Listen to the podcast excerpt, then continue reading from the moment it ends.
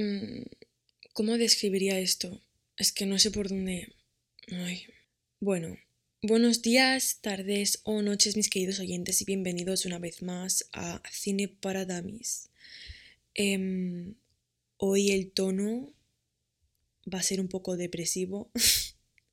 es que, a ver, em, claro, el tono de este episodio tenéis que tener en mente que se parece al tono de la serie que os voy a recomendar hoy, ¿vale?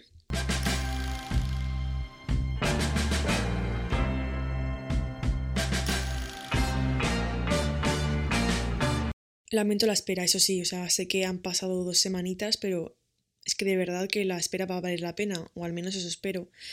A ver, hace eso de unas semanas en mi casa nos esperamos a ver una serie.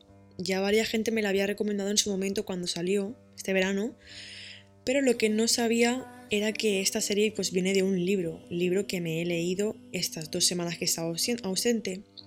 Pues inocente de mí, pues empiezo a ver la serie con su única temporada de 12 episodios, de 20 minutos y algo, 30. Pues mm, nos tragamos la serie e, en dos noches, literalmente, o sea, tal cual. Y ya os digo que tardé en enamorarme del protagonista tres minutos.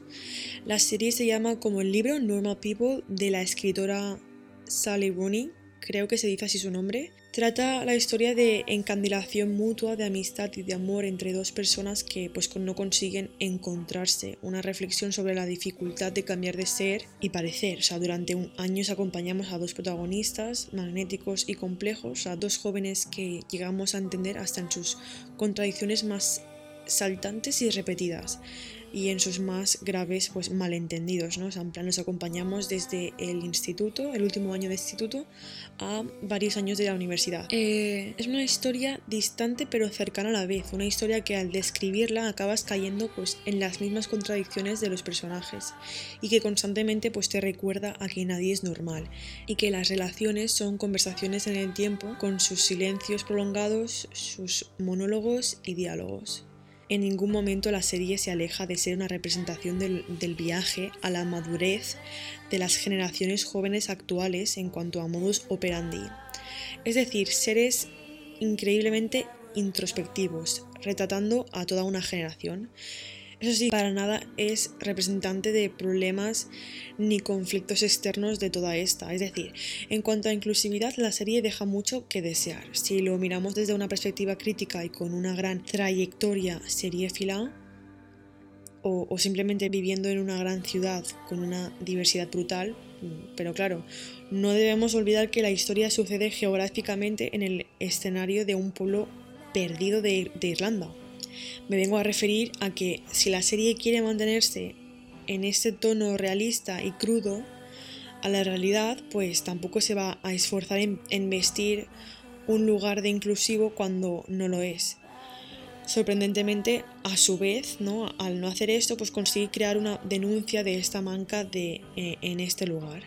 Así pues, sin parecerse en lo absoluto a la inclusiva serie nórdica My Mad Fat Diary, de la cual en otro episodio hablaré, em, este aspecto pues no me impide eh, recomendar en absoluto a esta serie, ¿no? Normal People. La narrativa, el discurso, el tono, las actuaciones, pero sobre todo el tono, mm, es, idóneo para transmitir el modo, el mood de esta serie. El otro día escuché a alguien referirse a, la serie como una constante sensación de pérdida, lo que se traduce a un estar de constante malentendido que te atrae e hipnotiza, muy semblante a cierta escena giratoria de Luna Nueva. La serie trata pues temas como la diferencia de clases, el bullying, la toxicidad, em, la violencia de género, los fetiches, la depresión, la muerte, el amor, la, dependencia, el discurso interno elidido, el cambio de a la universidad, la madurez y los embarazos no deseados o prematuros desde una perspectiva un poco o muy poco abarcada, o sea, la del hijo, y lo que supone ser rechazado por, por miembros de tu, de tu familia. Así pues, dejando a un lado la falta de inclusividad racial y LGTBI, la serie es una candidata plena a ser una de las mejores en cuanto al romance y tono y, adaptación del libro, entre muchas. remarcando claramente la simpleza y la limpieza de la narrativa y la intención impregnante que viene detrás de esta.